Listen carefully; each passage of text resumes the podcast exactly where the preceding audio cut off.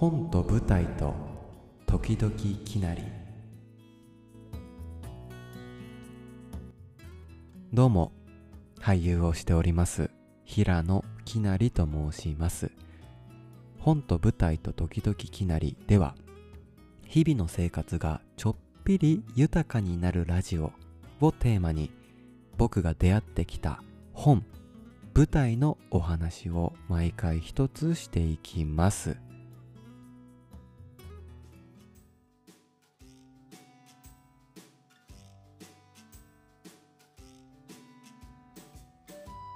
さて今日取り上げる作品は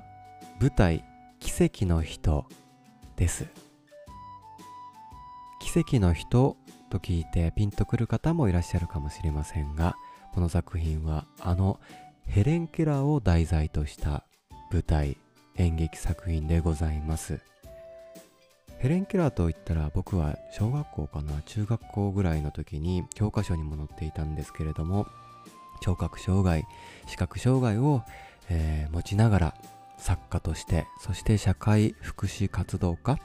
として世界で活躍された方ですね。あのヘレン・ケラーを題材にした作品でございます。どういう物語かというと、まあ、ざっくり説明するとケラー家に生まれたヘレンは生まれてすぐに高熱を出してしまってでこう熱が下がったと思ったら目が見えない耳が聞こえないということが発覚するんです。でお父さんお母さんは町中のお医者様をこう訪ねてどこう助けてくださいというふうにこう回るんですけれどもなかなかこうお医者様もわからないみたいな状況ででそんなところに現れるのが若干19歳って舞台では言ってましたね。19歳のアニー・サリバン先生がやってくるんです。でアニー・サリバン先生がヘレンに言葉を教えようと言葉を与えようと奮闘していく。そしてそんな2人を支える家族の物語でございますね。まあ、これだけを聞くと、まあ、道徳的な感動的な舞台作品を想像されるかもしれないんですけれども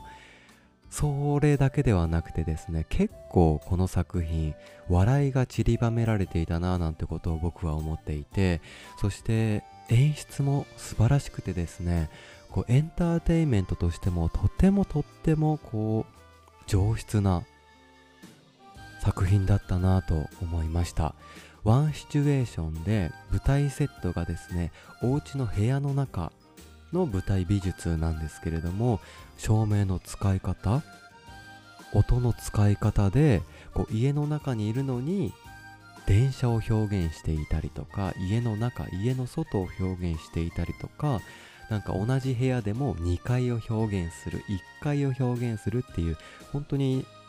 素敵な見せ方というか演出でなんかいろいろな場面転換も楽しめるエンターテインメント作品だったなと思いました。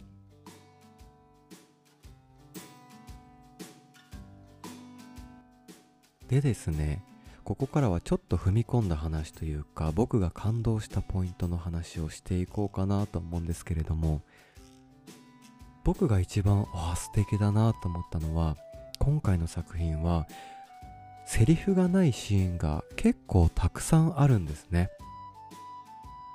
なので舞台上ではセリフのやり取りが行われなかったりするんですけれどもなのにそのシーンに限って言葉がたくさん詰まってるんですね。どういうことかというと、まあ、アニー・サリバン先生がヘレンに言葉を教えるシーンだったり、えっと、教育するというか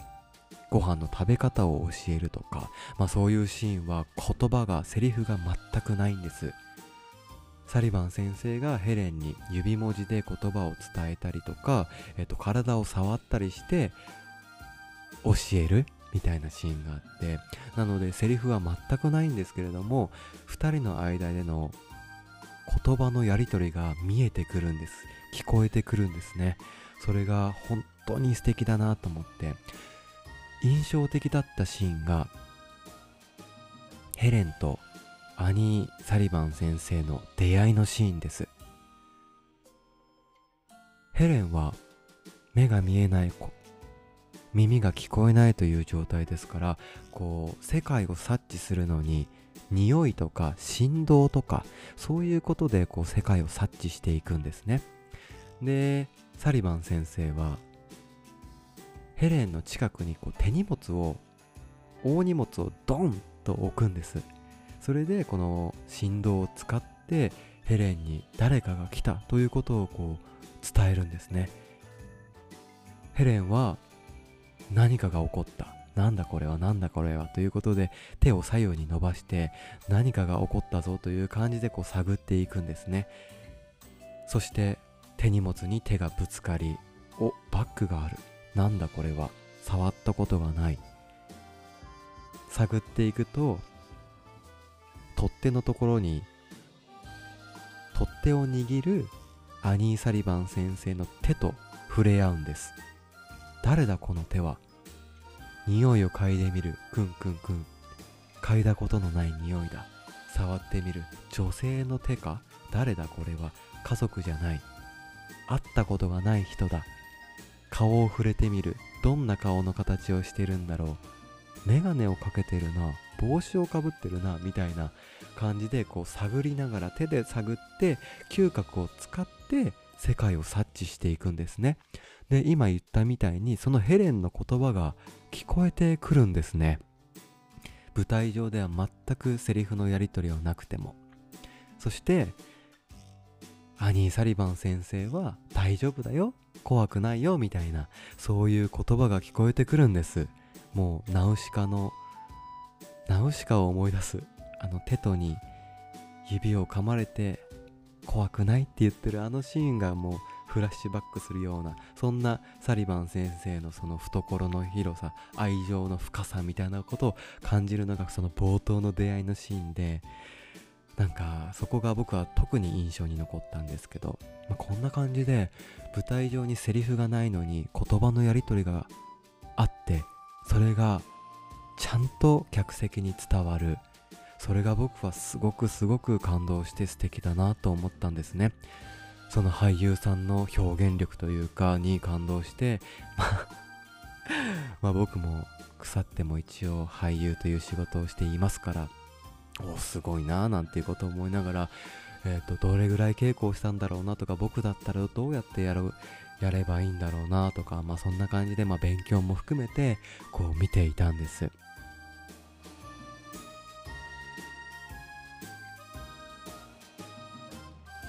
でそんな感じで素敵なポイントだったんですけれども他にも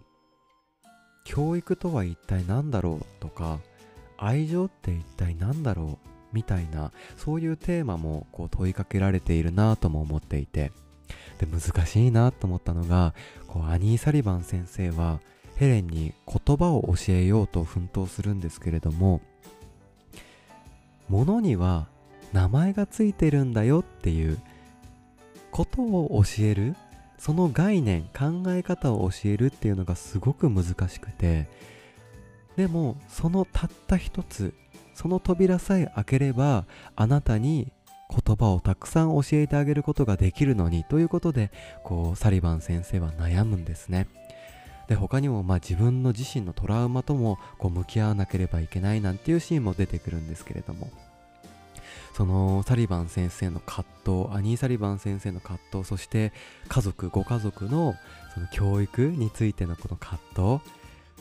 こうアニー先生の結構こう壮絶なこう教え方を目の当たりにしてそんなに厳しくしなくてもいいんじゃないかしらっていうその家族のこう考え方愛情のかけかかかけ方っていうのもすごく難しいテーマだななんていうことも思って僕は見てなんか感じたりしていました。そしてそして物語の後半でアニー・サリバン先生が続けること信じること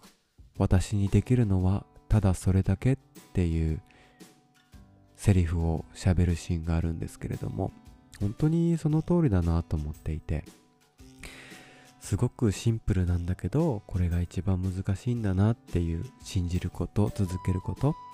ただそれを成し遂げて奇跡を起こしたのがアニー・サリバン先生。そして奇跡が起こったヘレン・ケラーその家族たちなんだななんてことも思っていました。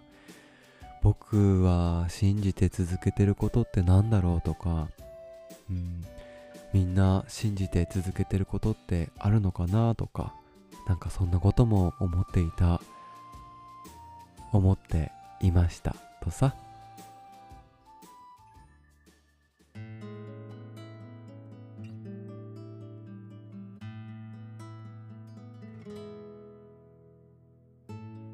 さてそろそろエンディングのお時間でございます。今日は舞台「奇跡の人」のお話をさせていただきました。こちらの作品はですね東京池袋にあります東京芸術劇場プレイハウスというところで6月の5日日曜日まで上演されています。そして大阪公演もあるようで6月8日から12日まであるみたいです。いやいやもっともっと前に教えてくれよと思われたかもしれないんですけれどもちょっとギリギリすぎるだろうみたいな。もう今からスケジュール合いません。見に行けませんみたいなこと思われたかもしれないんですけれども全然僕はあの見れなくてもいいと思っていてなんでこの舞台作品演劇作品を取り上げたのかと言いますと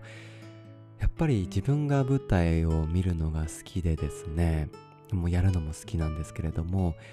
この舞台っていうのがなかなかこうハードルが高いなと思っているんです。チケット代は高いですし、まあ、今言ったみたいな公演期間もすごく短くてで劇場も限られていて見られる人数も限られているという一度に見られる人数も限られているという結構クローズな場所かなとか思っていて。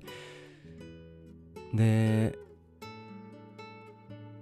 なんかその儚さというかその希少価値というかそのその時にしか出会えないご縁タイミングを大切にする生の良さっていうのももちろんわかるんですけれども僕はなんかもっともっと舞台が広がってほしいなとか思っていて見に行くことができなくてもこんな舞台こんな作品があったんだあそんな楽しそうな世界があるんだっていうことを知っていただくだけでもなんかすごく嬉しいなとか思っていて。見に行くことができないかもしれないけど自分の好きな感動した素敵だったなっていう作品をのお話をしていこうかなと思いました。はい。まあもう完全なる個人的な見解というか感じなのでこう作品も結構偏ってしまうかもしれないんですけれども皆さんの日々の生活がちょっぴり豊かになるラジオを目指して頑張っていきますのでよろしくお願いいたします。この放送のご感想はメールフォームからご意見ご感想を送ってください。よろしくお願いいたします。最後までご視聴いただきありがとうございました。平野きなりでした。じゃあまた。